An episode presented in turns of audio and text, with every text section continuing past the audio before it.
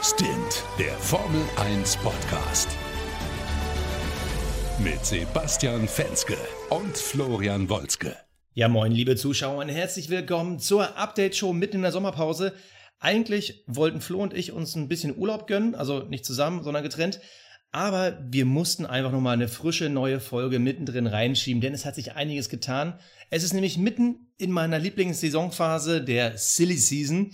Und dies diesmal gar nicht so silly, wie man glaubt, denn es hat sich was getan. Es gab das große Daniel Ricciardo Beben und darüber wollen wir heute sprechen. Und natürlich, wenn ich von wir spreche, meine ich natürlich auch Flo. Grüß dich mal lieber. Ja, moin Basti, servus. Ja, das mit unserem Urlaub ist wohl äh, gerade kurz äh, nichts geworden, beziehungsweise kurze Urlaubspause, denn der Podcast muss natürlich weitergehen und wenn so eine Bombe reinhaut, dann müssen wir natürlich darüber sprechen. Danny Ricciardo fährt bei Renault ab kommendem Jahr. Das ist schon, also ich habe mit Film gerechnet, aber äh, nee, das habe ich ehrlich gesagt nicht kommen sehen, muss ich gestehen. Ich Ja, weiß nicht, wie es dir da geht. Ja, die große Frage, die über allem steht, ist doch, warum gibt einer der besten Fahrer in einem der besten Cockpits das Team auf und geht in der nächsten Saison zu einem Team, das aktuell überrundet wird? Also es klingt auf dem Papier crazy, aber wir gehen da jetzt mal Step by Step durch. Wir reden darüber, was ist passiert, was bedeutet das für Ricardo, was bedeutet das für Renault, was bedeutet das für Red Bull und natürlich auch für Nico Hülkenberg, dem deutschen Teamkollegen nächstes Jahr bei Renault. Aber fangen wir mal ganz von vorne an, nur damit wir alle auf dem gleichen Stand sind. Was genau ist passiert? Daniel Ricciardo hat einen neuen Vertrag bei Renault unterschrieben. Ricciardo ist seit 2008, das muss man sich überlegen, seit zehn Jahren ist er in der Red Bull-Familie, also der wurde damals in die Red Bull Nachwuchsakademie aufgenommen und fuhr sieben Jahre lang für Red Bull, zwei Jahre davon für Toro Rosso, ist insgesamt 141 Mal gestartet, die natürlich nicht komplett nur für Red Bull, hat insgesamt 29 Mal auf dem Podium gestanden und sieben Siege davon geholt. Übrigens nur zwei Poles. Äh, als ich die Statistik gelesen habe, da dachte ich kurz so, äh, habe ich irgendwie ganz anders abgespeichert, aber der Typ ist immer vorne mit bei, aber auf Pole erst zweimal. Das finde ich crazy. So, Ra Rapid Reaction. Oh, die Katzen, meine Eltern streiten sich hier gerade. Äh, so, äh, Rapid Reaction, dein erster Gedanke, als du gehört hast, er wechselt Ja. zu Renault. Da muss ich mich gleich räuspern. Äh, ja, äh, mein erster Gedanke war echt, äh, okay, krass. Äh, also aus deiner Sicht so, warum macht der das? Das war mein erster Gedanke. Ähm, aus meiner persönlichen Sicht dachte ich mir so, eigentlich eine geile Nummer. So Ricardo und Hülkenberg in einem Team stelle ich mir als sehr geile Kombo vor. Und ähm, das hat mich schon irgendwie gefreut. Aber ich habe dann auch direkt mal einen Artikel gelesen ähm, über eine Meinung, die ja in der Formel 1-Welt extrem wichtig ist. Das ist ja ein Oh. Mann, der ist eigentlich gar nicht wegzudenken, ähm, der ja mittlerweile als Experte unglaublich hoch gehandelt wird, weil er so übertrieben erfolgreich in der Formel 1 war. Es geht natürlich um unseren allseits geliebten Julian Palmer, der sich auch hier wieder, der sich auch hier wieder zu Wort gemeldet hat und gesagt hat, Freunde der Sonne, ich sage euch mal, wie das war. Julian Palmer stellt nämlich die These auf und sagt, pass auf, der will damit so ein bisschen äh, in Deckung gehen. Also es gibt zwei Gründe, warum er gewechselt ist, laut Julian Palmer. Zum einen, er geht in Deckung vor Max Verstappen. So nach dem Motto, er hat die Buchse voll, äh, weil Max Verstappen könnte ja im Fokus stehen und der Nummer 1 Fahrer sein und er will nicht äh, Nummer 2 Fahrer sein. So. Ähm, man muss auch dazu sagen, dass Max Verstappen deutlich mehr verdient. Also, ähm, als Julian Palmer hätte ich schon gesagt, deshalb ganz auf jeden Fall, und zwar ganz sicher, aber ähm, mehr verdient auch als Danny Ricciardo. Punkt zwei ist, dass bei Renault eine ganz andere, wie er sagte, Dynamik herrscht. Da ist das Team ist in Aufbruchstimmung, die ähm, haben sich jetzt kontinuierlich verbessert, ähm, die nehmen natürlich so einen Fahrer wie Danny Ricciardo mit Handkuss, ja, ist ganz klar. Und ähm, um, dadurch wird er natürlich wesentlich stärker gepusht innerhalb des Teams als jetzt bei Red Bull. Das sagt Julian Palmer. Ja. Ähm, ja, ja, ja, ja. Ähm, tendenziell nicht schlecht, möchte ich mal sagen, aber mir doch nicht äh, differenziert genug. Deshalb schauen wir auch mal selber rein. Also kommen wir zum Teil, warum wechselt Ricardo zu Renault? Ich glaube nicht wegen Julian Palmer und den äh, fetten Fußabdrücken, die derjenige da hinterlassen hat. Definitiv Also- nicht. Gehen wir es nochmal Step by Step durch. Also, es, es wurde ja lange darüber gesprochen, auch in den Medien. Helmut Marko hat es gesagt. Äh, es gibt einen Vertrag, der liegt auf dem Tisch und der muss nur unterschrieben werden. Und man hatte eigentlich wochenlang das Gefühl, ja, jetzt, jetzt kommt's bald. Jetzt wird dann bald gesagt, ähm, der hat unterschrieben. Wir waren ja letztens sogar fast der Meinung, der müsste ja eigentlich schon unterschrieben sein, weil das ja irgendwie so auch in den Medien Ja, ja, klar. äh, und in Das- Interviews so kommuniziert wurde. Das Also war für mir auch auch persönlich klar. Also ich habe echt gedacht, so, ich habe da gar nicht mehr dran gedacht. Ich, nicht, dass wir auch in irgendeiner alten Folge jetzt hier mal gesagt haben, ja, Danny bleibt ja auch sicher bei Renault, kann, äh, bei, bei äh, Red Bull. Ich nee, wir haben gesagt, das ist so gut wie durch, aber. So gut wie durch, ne? Ja. Ja. ja. Nee, aber äh, Fakt ist, es gab wohl ein Papier, aber er hat sich dagegen entschieden. So, jetzt ist die Frage, warum hat er sich ja entgegen entschieden? So, Punkt 1 ist äh, ein altes klassisches Lieblingsthema von uns, nämlich wie sieht der Red Bull 2019 aus? So. Du darfst auch mal was erzählen. Ja, ich, ich würde sagen, mein Lieber, äh, er hat äh, den Alonso gemacht und sich gedacht, nee, Freunde der Sonne mit Honda, das mache ich nicht. Das tue ich mir nicht an. Ähm, und da Red Bull ja nächstes Jahr mit Honda fährt, könnte man sich vorstellen, dass er sagt, diese Risikokarte spiele ich nicht. Nachher schmiert Red Bull komplett ab mit Honda. Und ähm, da möchte ich nicht Teil des Ganzen sein, weil dadurch würde natürlich auch sein Wert ein Stück weit geschmälert, könnte ich mir vorstellen. Ähm, und dann ist es ja auch so, dass äh, Ricardo auch nur wohl für ein Jahr verlängern wollte, um sich eben auch den Honda mal anzuschauen und dann eben wirklich flexibel zu sein fürs Jahr danach. Das wollten sie wohl auch nicht. Äh, Punkt drei ist, dass er auch natürlich richtig Asche haben wollte. Und ähm, vor allem natürlich auch so viel wie Max Verstappen, um eben gleichwertig auch im Team zu funktionieren. Und Max Verstappen erhält aktuell, laut Bild-Zeitung, muss ich dazu sagen, ähm, erhält Max Verstappen 17 Millionen Euro pro Jahr. Und Danny Ricciardo liegt derzeit nur bei 6. So, das finde ich das ist schon ein, also, das ist krass. Das ist schon wirklich Zweiklassengesellschaft. Da verstehe ich natürlich auch einen Ricardo, der dann sagt so, Leute, Entschuldigung mal, aber ich kriege hier weniger als hier der, der finnische Opa bei Ferrari. Also, ja, jetzt hört's doch mal auf. Und ich krieg auch noch weniger als der Bottas. Also, ja. So, und äh, vor allem, wenn dann wirklich Verstappen mehr als das Doppelte verdient, ich, ich kann das komplett nachvollziehen, dass er dann sagt, so, äh, für ein bisschen mehr, das mache ich nicht. Ich will Minimum genauso viel. Ja. So, und das alles zusammengerührt ist dann einfach nur ein Ergebnis, wo man dann nachvollziehbar sagen muss, okay, da, dann, dann geht das mit Red Bull nicht. Dann, dann kann man das nicht machen. Also sie wollen ihm ja. nicht so viel geben wie dem anderen Fahrer, der rein von der Statistik her äh, zwar auf Talent zeigt, aber numerisch schlechter ist. So, gut, er hatte dieses Jahr auch schon viel Pech, aber. Er fühlt sich ähm, auch verarscht. Also. Bitte? Oder? Er fühlt Was? sich doch auch verarscht. Ach so, ja. Ich habe verstanden, der hat die verarscht, Entschuldigung. Äh, Nein, ja. der fühlt du dich verarscht. Ja. Ja, also, sorry, aber wenn wir jetzt mal sehen, also ein Vettel bekommt 35 Millionen im Vergleich zu Kimi, der sieben bekommt, ja gut, aber dazwischen liegen halt auch noch mal drei Fahrertitel mehr und einfach die Bombenleistung, die Vettel in den letzten Jahren abgerufen hat. So, so Ricardo ist aber der Ältere, ja, und äh, Max Verstappen ist halt noch blutjung und noch lange nicht so lange dabei wie er. Und dass du dann halt so ausgebotet wirst, ähm, das ist natürlich schon schwierig.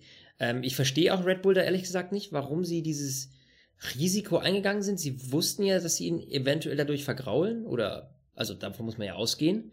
Ähm, weiß nicht, haben die so hoch gepokert und gesagt, hey, der geht eh nirgendwo anders hin, weil bei Ferrari und Mercedes ist dicht. Also, ähm, ja, ich habe da eine andere eigentlich keine andere Wahl, weil alles andere wäre schlechter. Ich habe eine andere Vermutung. Also die Frage ist natürlich, ob jetzt das Gehalt so der Hauptgrund war. Aber dahinter steht ja immer noch mal der Red Bull-Chef, der Matischitz. So, der sieht ja natürlich seit Jahren so ein bisschen seine Fälle wegschwimmen. Red Bull ist nicht mehr erfolgreich. Die sind nicht mehr nur ein zweiter Platz, sondern die sind halt dritter Platz. So, und da ja. fragt sich natürlich auch Matisch jetzt, lohnt sich dieses Investment Formel 1 noch? Lohnt es sich da, die Autos mit meiner äh, Dosenfarbe anzumalen und das als Werbeschild zu benutzen? Ja, ein Max Verstappen, Aufmerksamkeit, der hat auch ein bisschen diesen crazy Red Bull Lifestyle aber ist ein Ricardo mir das Geld noch wert? Beziehungsweise ist mir die Formel 1 dann noch so viel mehr Geld wert? Und ja, da dann ja. vielleicht noch 15, 20 Millionen mehr im Jahr drauf zu packen. Also, äh, wir wissen ja nicht genau wirklich, wo war am Ende die Gehaltshöhe, die Red Bull ihnen angeboten hat. Aber ich kann dann verstehen, dass sie dann sagen, nee, Junge, das ist uns einfach zu viel. Da müssen wir halt auf die Mathematik gucken. Aber es ist natürlich schon ein saftiger Dämpfer. Aber viel spannender ist ja einfach auch der nächste Teil. Nämlich, Okay, dann hat, wir haben jetzt festgestellt, zwischen Red Bull und zwischen äh, Ricardo, das wollte einfach jetzt nicht mehr sein. Nur nee, es, gab, es gab ja aber noch vor ein paar Monaten noch zwei andere Cockpits, nämlich bei Ferrari und Mercedes. War ja die große Frage natürlich, ja. was ist da mit Kimi, was mit Bottas? Bei Bottas wissen wir bisher, klar, der hat schon verlängert für nächstes Jahr. So, die Frage ist, warum wollte Mercedes, die ja angeblich sogar gesprochen haben mit Ricardo, warum wollten die lieber einen Bottas statt einem Ricardo? So. Meine Tja. Vermutung ist einfach mal, die wollten halt nicht schon wieder die gleiche Geschichte machen wie mit Rosberg und Hamilton, weil die beiden, das waren zwei super Top-Fahrer in diesem Mega-Auto damals und die haben wirklich gefightet, auch gegeneinander, was wir Fans ja alle super fanden. Aber ich glaube, Mercedes intern hat man sich gesagt, naja, wir wären ja so oder so Weltmeister geworden und diese extra Fights und so, das haben wir nicht gebraucht. Oder Diese Klopperei. Ja, der, der, der Punkt ist halt, was ich da so ein bisschen sehe, ist natürlich, ähm, klar die Klopperei auf der Strecke. Andererseits ist es natürlich auch für die Topfahrer deutlich einfacher, wenn du einfach jemanden hast, der dir den Rücken stärkt. Und wir haben das ja jetzt schon mehrfach festgestellt, dass sowohl Bottas als auch Kimi bei Ferrari, äh, das sind ganz klare Backup-Fahrer. Also auch das sieht man auch diese Saison wieder.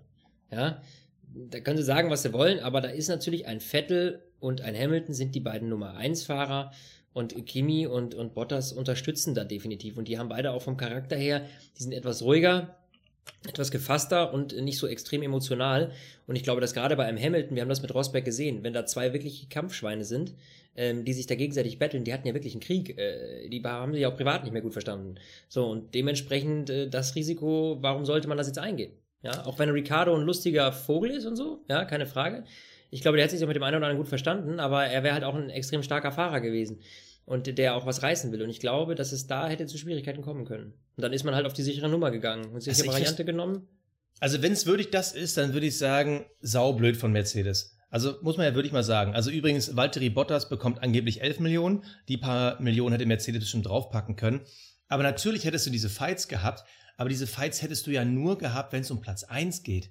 Das ist ja nicht so, dass die Red Bulls sich da irgendwie um Platz 4 und 5 wie bescheuerter kloppen. Nee, da ist ja ganz mhm. klar, da gibt's auch da eine interne Order und da wird dann vorbeigelassen. Also klar, die beiden hatten ja auch schon Probleme miteinander, aber man, es war ja nicht so, dass du irgendwie da extreme Fights hast, irgendwie zwischen drei und fünf, wenn es da um Teamorder geht oder nicht. Also da, das fände ich, wenn das wirklich der Grund ist, finde ich es äh, dämlich von Mercedes, vor allem, weil man ja sagen muss, die Werbewirkung für die Marke Mercedes wäre natürlich mit dem Honey Badger, mit dem Honigkuchenpferd, ja. äh, mit einem Danny Ricciardo, die wäre so gigantisch ja. gewesen, weil ganz ehrlich, mit einem Valtteri Bottas Absolut. verkaufst du ja jetzt nicht mehr Autos. Also vielleicht in Finnland. Aber mit einem Danny Ricciardo, den die ganze Welt geil findet. Stell dir mal vor, so, so ein Werbespot und Danny Ricciardo stellt da die neue B-Klasse vor und wie toll das für den Einkaufswagen von der Höhe ist und so. Und der hätte das mit einem ja, Grinsen ja, gemacht, ja, dass ich geil. gesagt hätte, ich, ich will diese Familienschleuder haben, einfach nur weil Ricardo sagt, die ist geil. Ja. Ich glaube, es hat funktioniert. einfach eine unglaubliche gute Medienwirksamkeit und der strahlt einfach sowas Positives aus. Und da hat er, äh, ja, da, da muss ich echt sagen, da haben, wie du schon gesagt hast, Ferrari und Mercedes, glaube ich, aus Werbesicht äh, haben sie sich damit keinen Gefallen getan, indem sie sich, indem sie ihn nicht genommen haben. Andererseits ist natürlich das jetzt für Red Bull in meinen Augen eine absolute Vollkatastrophe. Muss man ganz klar sagen. Weil die müssen nämlich jetzt mal gucken, wen nehmen wir jetzt? Weil Warte jetzt mal, ist da auf einmal ein Cockpit frei. Ein, eine, und, eine Frage äh, habe ich noch. Ich, ich, eine Frage muss ich noch stellen, ja. weil, äh, also vielleicht, also ist hier auch komplett überflüssig, aber kannst du dir auch vorstellen, dass Ferrari und Mercedes sich gesagt haben, also ganz ehrlich, wir glauben nicht, dass dein Talent reicht, dass du bei uns Weltmeister wirst? Ne, ich glaube, so überheblich sind sie nicht. Also, nee. Also, das glaube ich nicht. Das glaube ich fast nicht. Naja, weil wer kommt denn da noch? Also, es wurde ja auch dann gemunkelt, dass Vettel ihn nicht haben wollte bei Ferrari und Ferrari dann natürlich auch Vettel hört, weil der natürlich Angst davor hat. Aber das ist vielleicht auch ein. Ich meine, das Ding ist ja, Max Verstappen ist halt durch seine Dickköpfigkeit und durch technische Probleme hat er die letzten zwei Jahre verloren.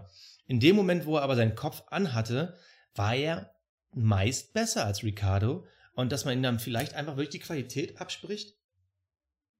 Ja, weiß ich nicht. Aber man hätte, ja gut, aber ich bitte dich, du, du musst ja auch gucken, mit wem hätten sie ihn ausgetauscht? Die hätten ja nicht einen Vettel gegen einen Ricardo oder einen Hamilton gegen einen Ricardo getauscht, sondern sie hätten halt einen Raikönnen rausgeschmissen. So, oder einen Bottas. Und ich glaube nicht, wenn man die beiden vergleicht, also Bottas und, Raik äh, und Ricardo, da würde ich nicht behaupten, dass Bottas der bessere Fahrer ist von beiden. In meinen Augen. Ja. Oder würdest du sagen, Bottas fährt besser nee, als aber doch also li lieber einen sauberen Wasserträger, äh, der die Klappe hält, statt einen extrem guten Wasserträger, mit dem es vielleicht auch Probleme geben könnte. Also kann, äh, ich, ja. gut, ich, ich wollte einfach mal deine Meinung wissen.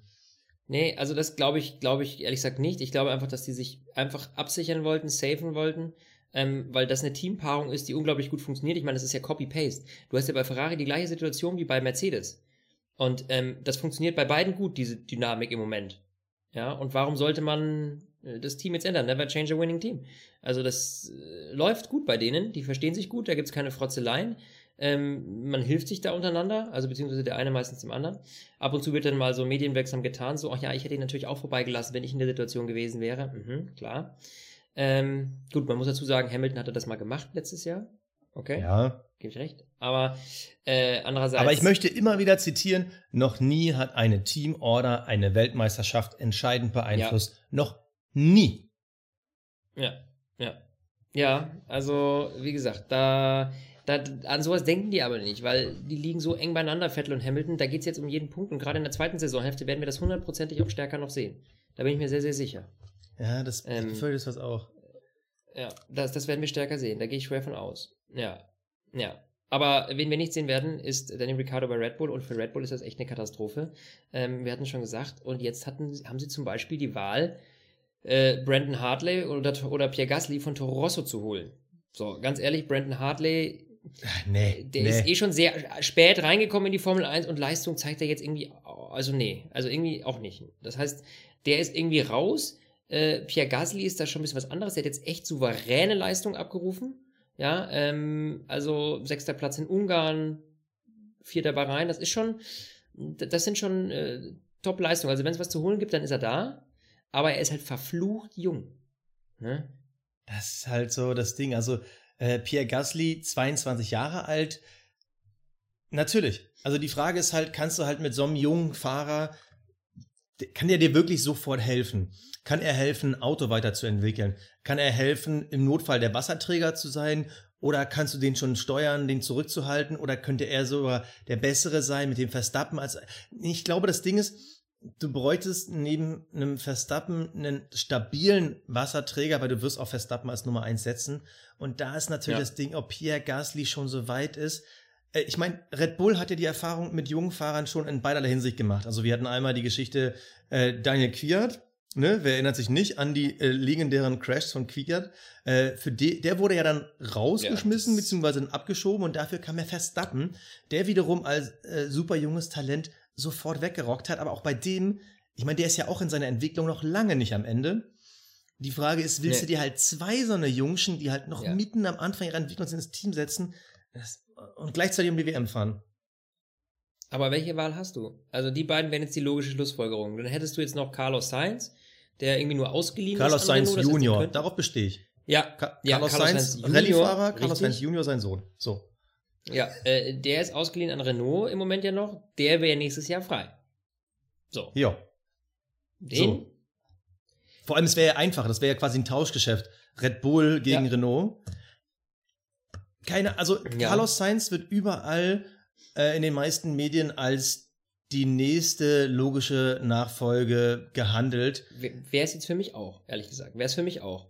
Also ich, ich würde das jetzt ähnlich sehen. Also das Ding ist, von der Logik her würde ich fast schon sagen, ja, aber mein Gefühl sagt mir never ever. Also die Frage ist halt, in, in welcher Rolle. So, Carlos Sainz fährt ja dieses Jahr aktuell bei Renault, so an der Seite von Nico Hülkenberg. So, und wenn wir jetzt mal so einen kleinen Blick auf die Formel 1 Gesamtwertung machen, dann sehen wir da Nico Hülkenberg Platz 7, Carlos Sainz Platz 11. So, dazwischen ist ein äh, Sergio Perez, äh, Perez, so, ein Sergio Perez. So, da bestehe ich drauf. Äh, Perez. Bitte? Da bestehe ich drauf, Sebastian. Sergio Perez. Da bestehe ich jetzt drauf. Ne? du bist okay, das darf ich jetzt nicht sagen. So, also, dazwischen liegt ein Force India, Dazwischen liegt Alonso mit einem McLaren, dazwischen liegt ein Kevin Magnussen mit einem Haas. So, das heißt, Carlos Sainz wird von den besseren Fahrern der anderen Teams alle überholt und Hülkenberg ist für, aus seiner Perspektive deutlich abgeschlagen. Die Frage ist, hat Carlos Sainz das Niveau? Wenn du ihn jetzt holen willst als den nächsten möglichen WM-Aspiranten, würde ich sagen, nein, er wechselt nicht zu Red Bull. Wenn du jetzt aber sagst, du suchst nach einem talentierten Wasserträger mit ähm, der minimalen Hoffnung auf vielleicht mehr, dann vielleicht. Aber ansonsten, ja. also mein Gefühl sagt mir, Carlos Sainz, das reicht nicht. Tja, aber ich, da gehen jetzt die Optionen aus. Also wir haben Pierre Gasly und Brandon Hartley, da haben wir auch das, also Pierre Gasly haben wir auch das Problem zu jung irgendwie noch, ja. Brandon Hartley ist zu alt, raus. Ähm, das Einzige, was mir jetzt noch einfallen werde, wäre einer, der sagt, okay, bei denen probiere ich nochmal Fernando Alonso. Ja. Aber ganz ehrlich, hat er Bock. Ja, wäre geil, ich weiß. Es wäre ultra geil. Ich würde es ja mega abfeiern. Ich also, so Leute, feiern. liebe Zuhörer, Fernando Alonsos Vertrag läuft Stand jetzt Ende des Jahres aus. So. Geil wär's. Aber das Ganz ehrlich, wär, noch mal so zwei Jahre jetzt, weißt du, bis das neue Reglement kommt, zieh dir noch mal bei Red Bull durch. Und, und vor allem Alonso, Alonso hat ja äh, das große Ziel, er will ja die, die Triple Crown, ne? also Le Mans gewinnen, Monaco gewinnen nach Formel 1 und äh, das Indy 500 hat er noch nicht ganz zusammen. Aber er will ja auch noch die Triple Crown in der Formel 1 haben, nämlich es sich bei Mercedes verkacken, bei Ferrari verkacken und bei Red Bull verkacken. So zwei Teams hat er schon durch. Red Bull würde ihm noch fehlen. So, bei McLaren ist er auch schon unten durch. Bei Renault braucht er auch nicht mehr anklopfen. Also eigentlich nur noch Red Bull fehlt ihm, dass er wirklich überall komplett ja, unten durch du, ist und nicht mehr angerufen wird zum Geburtstag. Soll ich dir sagen, was ihn daran hindern wird? Nur um es da zu verkacken, äh, würde er niemals äh, wieder einen Honda-Motor fahren. Und Re äh, Red Bull ja. fährt nächstes Jahr einen Honda-Motor. Und der ja, hat so okay. einen Hass auf Honda. Ich schwöre es dir, für kein Geld der Welt. Und wenn du dem 100 Millionen gibst für eine, für eine halbe Saison, der wird sagen, leckt mich am A. Ja? Kein Bock mehr auf den Mist. Also der hat so geflucht über den Honda-Motor. Der hatte letztes Jahr uns die besten Funksprüche, Funksprüche geliefert. Oh ja, äh, ich, ich, glaube, er wird sich niemals wieder auf ein Honda-befeuertes Auto setzen. Und deswegen glaube ich, ja, also da, da müssen sie ihm schon sehr viel bieten. Und der andere Punkt ist, der wird verflucht teuer. Also, das muss man auch mal sehen. Ein Alonso wird jetzt nicht sagen, ich gehe jetzt mal ebenso für 6 Millionen wie Danny Ricciardo gerade bei Red Bull äh, zu Red Bull und selbst wenn sie ihm 10, 15 zahlen, wird das wahrscheinlich nicht reichen. So, äh, der will natürlich richtig Asche äh, bekommen und deswegen, das wird schwierig. Ja. Aber es wäre schön. Ja. Es, es wäre es wär, wär schön. schön. Es wäre wirklich ein Träumchen. Ja, ich hätte auch richtig Bock. Richtig, richtig Bock hätte ich da drauf. Das fände mega geil. Naja, also die Glückspilze am Ende des Tages äh, sind natürlich die Jungs bei Renault, muss man sagen. Warte, warte, Weil, warte. Ich, du, du schließt ja? mir mal das Kapitel ab. Ich will immer noch mal so, so ein Fazit von diesem Kapitel. Ich habe mir extra so viel Mühe gegeben, dir ein Transkript zu schicken mit Gedanken. So, äh, Fazit am Ende des, was bedeutet der Wechsel für Red Bull? So, was glaubst du, wer fährt nächstes Jahr im Red Bull? Also ich theoretisch könnte auch Kimi Raikön immer noch gehen. So, ja, also. Nee, nee. Nee, also, ich sag Carlos Sainz. Junior. Entschuldigung. Carlos Sainz Junior. So, also mein Gefühl sagt mir, Carlos Sainz, das reicht nicht. Ich glaube, die geben Pierre Gasly die Chance. Also der hat ich dieses Jahr echt gezeigt, dass er was, dass er, dass er was drauf kann, äh, drauf kann. So, der hat gezeigt, dass er dieses Jahr was drauf hat. Ich glaube, es wird Pierre Gasly. Ja. Also ich habe jetzt ganz ehrlich, wir haben einen total vergessen in der Rechnung. Der redet im Moment auch mal so viel. Ah, wir sollen ein paar Mal. Der hat sich jetzt in Stimmung. Äh, richtig. Äh, nein, der komm, komm. Nee, hör auf. Hör auf. Nee, lass weitergehen. Ja, gut. Habe ich auch gesagt, weiter geht's. Jetzt, jedes Mal, wenn ich Johnny Palmer sage, kommen wir zum nächsten Thema. Super, so machen wir das jetzt. okay. Also, was bedeutet das Ganze für Renault? Das ist die letzte Frage, vorletzte Frage, die wir stellen müssen. Denn ähm, die haben natürlich jetzt echt, in meinen Augen, echt äh, damit echten Glückstreffer gelandet. Also, dass sie den gekriegt haben, mega gut und angeblich für 10 Millionen, was jetzt ja gar nicht so viel ist, wie Danny Ricciardo wohl von Red Bull verlangt hat, denn da wollte er wohl 20. Oder zumindest so viel wie äh, Max Verstappen und der verdient 17. Also ist er eigentlich für recht wenig Geld zu einem schlechteren Team gewechselt, muss man sagen. Die Frage ist halt wirklich, was erwartet er sich äh, von sich und was erwartet er vom Team? Also bei Red Bull ist ja ganz klar, er wäre halt sehr wahrscheinlich, man sieht das in diesen Medienbildern, aber auch wie das Team spricht, er wäre der zweite Fahrer gewesen. So, er wäre der Wasserträger gewesen. Wenn er selber von sich ganz felsenfest überzeugt ist, Hülkenberg wird sein Wasserträger, dann gute Wahl. Gut, es wird weniger Kohle, aber es sind wohl 10 Millionen plus Prämie, aber gut, was, was soll ein Renault Prämie sein ins Ziel kommen? Keine Ahnung. So, er hat auf jeden Fall seinen Zwei-Jahres-Vertrag bekommen. Das heißt also, er kann sich dann beim neuen Reglement 2021 da nochmal komplett umschauen, ähm, ja, gucken, genau. ob dann, weil dann sind mir auch die anderen Verträge durch. Dann kann er nämlich gucken, kriege ich nochmal was bei Ferrari, kriege ich nochmal was bei Mercedes. Denn dann Richtig. könnte alles schon wieder komplett anders aussehen. Man muss dann aber auch bedenken, der Junge wird dann äh, 32. Also das wird dann sein letzter großer Vertrag, äh, wenn der jetzige ausläuft. Und da muss er halt dann rocken. Aber auch theoretisch, ich meine, Renault sieht ja auch gar nicht so schlecht aus auf dem Papier. 2016 waren sie neunter Platz. 2017 waren sie sechster Platz. Aktuell sind sie vierter Platz. Wenn wir jetzt die Möglichkeit in Betracht ziehen, dass der Honda-Motor wirklich Grütze ist, dann könnte es sein, dass sie nächstes Jahr auch quasi an Red Bulls Stelle rutschen. Da bin ich übrigens schon sehr gespannt auf die Interviews mit Max Verstappen, wenn das passieren sollte. Also es könnte halt ja. sein, dass sie quasi aufgrund der natürlichen Entwicklung nächstes Jahr auf jeden Fall Platz drei sind und damit automatisch in der Reichweite für ein Podium, was übrigens auch für Nico Hülkenberg ganz gut wäre. Also es könnte ja, ja. grundsätzlich eine positive Tendenz sein. Dazu ist nächstes ja, Jahr über, überholen wohl ein bisschen leichter und so. Also äh, die Tendenz ist Punkt, gut. Punkt zwei ist ja das, was ganz am Anfang, äh, was ich schon gesagt hatte, was ähm, ähm, Julian Palmer gesagt hatte, dass ähm, eben da einfach unglaublich viel Erfahrung, viel Hunger drin steckt, dass die richtig Bock haben, ultra motiviert sind, weil es eben stetig bergauf geht und weil die jetzt echt was reißen wollen, ja. Ich glaube, bei Red Bull ist natürlich so, du bist ein unglaublich in der Vergangenheit erfolgreiches Team gewesen und ja, äh, ich will nicht sagen, dass die satt sind, um Gottes Willen, dann wären sie der, im falschen Geschäft. Aber bei Renault ist natürlich jetzt, weil sie eben, äh, weil es eben steil bergauf geht, die haben richtig Bock. Und dann jetzt so einen Fahrer wie Danny Ricciardo zu ergattern, da freuen die sich so mega drüber ähm, dass äh, er natürlich unglaublich supported wird. Und ähm, das ist, glaube ich, eine Win-Win-Situation. Deswegen ist es für Renault natürlich auch äh, unglaublich genial, ähm, so einen starken Fahrer zu haben. Das motiviert auch die Belegschaft, glaube ich, nochmal ein Stück mehr. Wenn du da jemanden hast, der auch so happy ist und, und auch, weißt du, so eine, so eine gute Ausstrahlung hat, ich glaube, das befeuert einen schon. Absolut. Und ähm, was ja auch spannend beziehungsweise auch relevant ist, ist natürlich, die Formel 1 ist ein Geschäft, das bewegt sich immer in Zyklen. So. Und du hast halt immer, dass Teams nach oben kommen, da ein bisschen bleiben und wieder abfallen. So, Renault ist gerade eins dieser Teams, das nach oben kommt. Während dagegen Mercedes dieses, eins dieser Teams ist, was gerade Tendenz läuft, eher wieder abzufallen. So, das, das haben wir rückblickend wirklich bis in die 60er rein, dass dann immer mal Teams mal ein bisschen oben sind und dann wieder abfallen und von hinten einer nachrückt. Das ist es ist ja so diese schöne Weisheit, es ist immer leichter aufzuholen, als vorne zu bleiben. Und mhm. wahrscheinlich setzt er genau auf diese Karte. Und das, ich meine, das wäre natürlich super. Ich meine, Renault war 2005, 2006, die waren Weltmeister, die waren da ganz oben und sind danach komplett in der Versenkung verschwunden.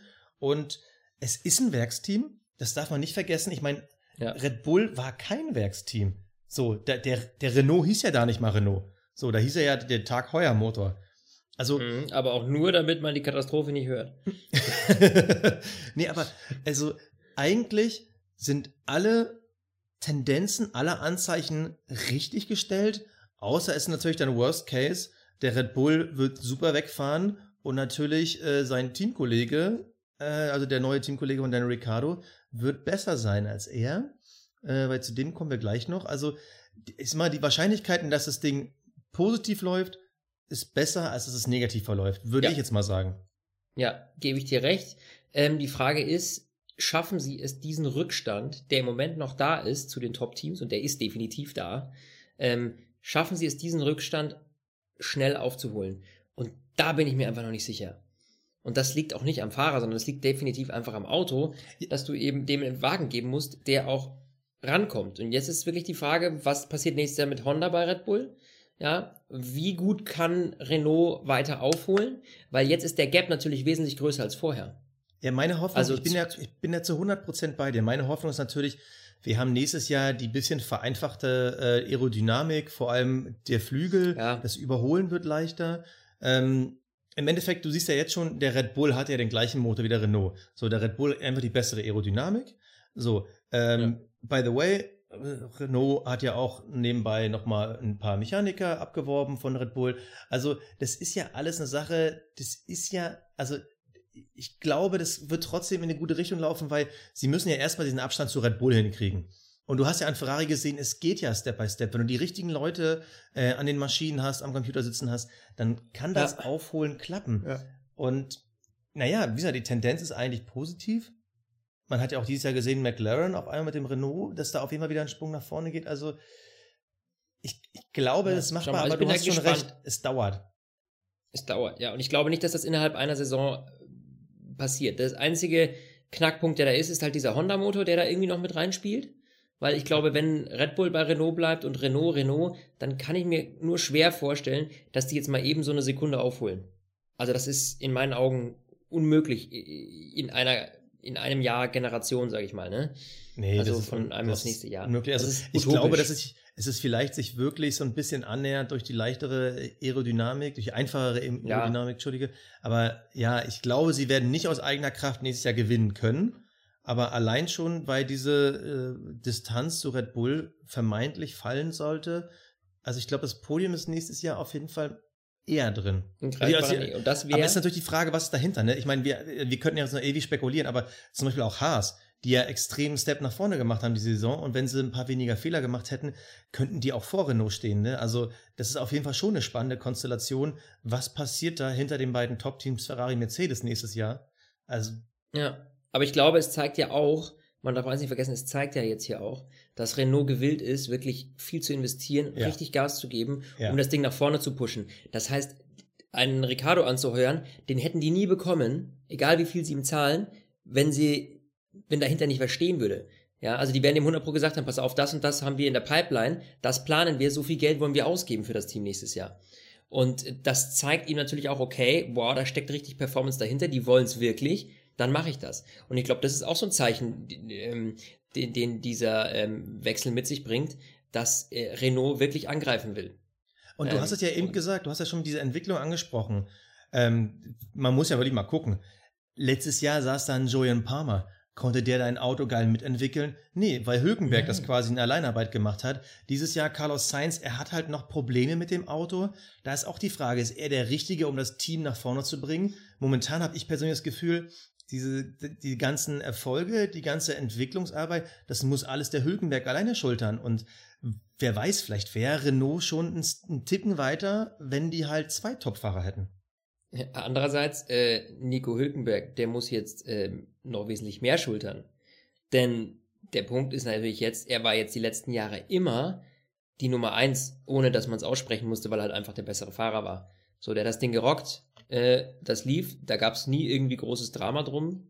Äh, Nico Hülkenberg war halt Renault, ja. Aber jetzt äh, kommt plötzlich ein Fahrer daher, so, oh oh, Halleluja, äh, jetzt kommt da einer, der könnte genauso gut sein oder noch besser als ich. Verflucht, was mache ich jetzt? Und Nico muss jetzt halt richtig, richtig performen nächstes Jahr. Ah, der Der muss kann sich nichts mehr leisten. Der, muss richtig liefern. liefern, ey. Also, ja, das wird echt bitter. Also, der hat jetzt halt mal wieder einen waschechten Gegner im gleichen Auto sitzen. Das darf man nicht vergessen. Das hat er die letzten Jahre nicht. Weder mit äh, Julian Palmer noch jetzt mit Sainz. Die konnten ihm beide nicht das Wasser reichen, weil sie halt beide sehr jung waren. Julian Palmer konnte sowieso nichts und Sainz äh, ist ein talentierter Fahrer, aber ist halt natürlich nicht auf dem das, Level. das, das musst du wieder, das musst du schneiden. Joy ein paar Mal konnte nichts. Also, also das, das, das nimmst du raus aus dem Podcast. Hey, Ja. wir sind noch nicht fertig. Ich, ich sag, wann fertig ist, wenn ich Julian Palmer sage. also, Nico Hülkenberg muss dringend liefern. Ähm, vor allem, weil der war ja noch nie auf dem Podest. Das haben wir ab und zu schon mal erwähnt, aber es ist bislang immer noch nicht so. 147 Grand Prix-Starts ohne Podestplatz. Das ist schon. Das zeigt zwar auch, der hat jetzt noch richtig Bock, resigniert hat er noch lange nicht und der weiß ganz genau, jetzt ist das in greifbarer Nähe. Das heißt, der wird weiterhin richtig Gas geben, dass er das packt, aber der muss sich natürlich in Acht geben. Danny kommt jetzt und das äh, ist ein ernsthafter Gegner, auch was Sympathiefaktoren angeht. Ja, also Hülkenberg hat äh, wohl in den ersten Interviews danach gesagt, wie man es natürlich sagt, wenn es der PR-Berater einem vorher schon geschrieben hat. Äh, Daniel ist ein super Fahrer, ich freue mich, ich muss mich nicht verstecken, ich nehme die Herausforderung an, das ist absolut positiv. So what? Das ist, also für dich kann es gar nicht schwieriger werden. Also Ricardo hat zwei Jahre Vertrag, beginnt ab nächsten Jahr. So, Hülkenberg hat nächstes Jahr sein letztes Vertragsjahr. Was passiert mit Hülkenberg, wenn er im nächsten Jahr der zweite Fahrer ist? Sprich, wenn ihn Ricardo vermeintlich in Grund und Boden fahren, fahren würde. Dann Ja. wird Renault, also dann kann ich mir nicht vorstellen, dass Renault dann einen Hülkenberg verlängert. Warum denn? Sie hätten ja mit einem Daniel Ricciardo einen Aspiranten für vorne. Und, oder was passiert, Mhm. wenn Hülkenberg nicht aufs Podium fährt, aber Ricciardo drei, vier Mal aufs Podium fährt, sie aber Ja, von den Punkten her gleich sind? Also, Vor allem, du bist dann auf einem Level, wo du sagen kannst, hey, okay, wir ziehen zum Beispiel aus der Formel Renault oder was weiß ich, wir ziehen irgendwo Nachwuchs her. ja. Ja, und ziehen Weil du dir dann wird Nachwuchsfahrer ja, leisten kannst. Richtig, richtig. Dann kannst du ein Nachwuchsprogramm aufstellen, kannst da richtig was, äh, was ranholen. Und deswegen, äh, äh, Ähm, das könnte schwierig werden für Nico. Der hat jetzt auf jeden Fall einen Gegner da und der muss jetzt zeigen, was er kann. Aber ich bin äh, trotzdem positiv gestimmt, weil ich ähm, bin ja immer schon irgendwie äh, Nico Hülkenberg, den mochte ich immer schon gerne. Ähm, auch bei Renault, ich finde das Team auch cool. Und jetzt Danny dabei zu haben, das ist für mich jetzt absolut, also ich hoffe, dass die richtig gut werden, weil ich glaube, ich könnte ähm, so ein leichter Renault-Fan werden, muss ich ehrlich gestehen. Ja, das, also, äh, ja, ja, bin ich bei dir. Also, also es ist, es ist natürlich, also der, der Wechsel ist für Hülkenberg Chance und Fluch gleichzeitig. Auf der einen Seite hast, hat er jetzt endlich mal einen, der helfen kann, ein Auto zu entwickeln, einen, der brutal viel Erfahrung hat einer, der ihm vielleicht ja. auch selber noch helfen kann. Die sind zwar beide annähernd gleich alt, haben gleich viele Starts, aber da liegen schon Welten dazwischen, was die Erfolge angehen. Ähm, mhm. es, es wird einen neuen Boost im Team geben, es wird einen neuen Fokus auf diesem Team geben und natürlich kann es sein, dass äh, Ricardo natürlich dann auch Anziehungspunkt ist für Leute, die gern mit ihm zusammengearbeitet haben, Techniker, keine Ahnung was. Also das kann ja. auf jeden Fall von der Teamseite aus ein deutlicher Schwung nach vorne sein. Aber Hülkenberg ist nächstes Jahr in seinem letzten Vertragsjahr und danach, genauso wie bei Ricardo, er unterschreibt nächstes Jahr seinen letzten fetten Deal. Entweder ist er solide oder super und unterschreibt bei Renault weiter für, keine Ahnung, nochmal drei oder vier Jahre. Oder er fährt Ricardo in Grund und Boden und dann sagen sich Ferrari und Mercedes auf einmal, Mensch, Hülkenberg, wo du gerade vorbeikommst, äh, wir, wir, wir, hätten da noch einen Platz frei für äh, 2020. Mhm. So, also es ja. ist so oder so nächstes Jahr das letzte, also das entscheidende Jahr für seinen letzten großen Vertrag, vielleicht die letzte Chance zu den 1A Superwerksteams zu gehen oder eben Renault so weit nach vorne zu bringen, dass er nochmal die Chance hat, selber vorne mitzufahren. Wir reden ja bei Hülkenberg gar nicht mehr darum, dass der immer mal Weltmeister wird, sondern dass der einfach seine Fußabdrücke so weit hinterlässt, dass er nicht das größte Talent ohne Podiumsplätze aller Zeiten bleibt, sondern dass der halt auch mal ein paar Rennen gewinnt. Und er ja. muss so brutal liefern wie nächstes Jahr wie noch nie, weil das Ding ist, wenn der abstinkt, wenn das wirklich so ein Verhältnis wird wie damals zu Julian Palmer, nur dass er diesmal den Palmer spielt, ähm, dann finde ich, läuft Hülkenberg sogar Gefahr, äh, im Jahr 2020 dann wirklich nur noch hinten für Williams zu fahren, weil äh, McLaren, Toro Rosso und so, die brauchen dann keinen alternden Star mehr. Na gut, vielleicht noch McLaren, wenn Alonso dann geht. Aber dann, dann ist die Formel 1 dann für ihn auch schnell vorbei, weil ihn dann keiner mehr will weil er dann zu alt ja. und zu teuer ist. Und soll ich jetzt noch was sagen? Apropos teuer, ähm, das wird jetzt auch gerade was. Ich habe nämlich noch mal kurz auf unsere schöne Grafik hier geguckt. Ähm, Nico Hülkenberg verdient rund 5,5 Millionen. Wenn Danny jetzt 10 kriegt, dann wird Nico nächstes Jahr auch Gas geben, weil er nämlich dann sich überlegen muss, hey, Freunde der Sonne, ihr zahlt ihm gerade das Doppelte. Ähm, ne, der will ja sich auch in Position bringen. Na, sonst gehe ich also, zu Red Bull. Nee. ja, ja. Also es ja. ist, es ist ein, also man, wie, wie heißt es so schön, do or die Jahr für ihn. Ja, das ist nicht mehr so wie diese Saison, wo es einem nur darum geht, ja, man will irgendwie Best of the Rest werden, sondern nächstes Jahr geht es wirklich ans Eingemachte. Ja. Aber ich traue es ihm zu. Ich freue mich da mega drauf. Ja. Nico Hülkenberg äh, wird das in meinen Augen rocken. Mit Danny eine super Paarung. Ähm, das war absolut, ähm, ja, eine Bombe, die wir uns eingeschlagen ist. Deswegen heute diese Sonderfolge. Äh, Basti hat mir natürlich wie immer unglaublich viel Spaß gesagt, gemacht. Gemacht. Ist ja ich episch hoffe, lang geworden. Ich dachte, ich quatsch mit dir hier siebeneinhalb Minuten. 38, holla die Waldfee. 38 Minuten, nur über Danny Ricardos Wechsel, ne? Ich habe mir auch gedacht, wie wir das hingekriegt haben. Freunde der Sonne. Aber geil.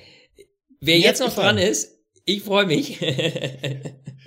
ja. Und ähm, wir wünschen euch was und äh, melden uns natürlich bald wieder mit dem Neuesten aus der besten Sportart der Welt. Ja, auch von mir. Macht's gut. Stint, der Formel 1 Podcast. Mit Sebastian Fenske und Florian Wolzke.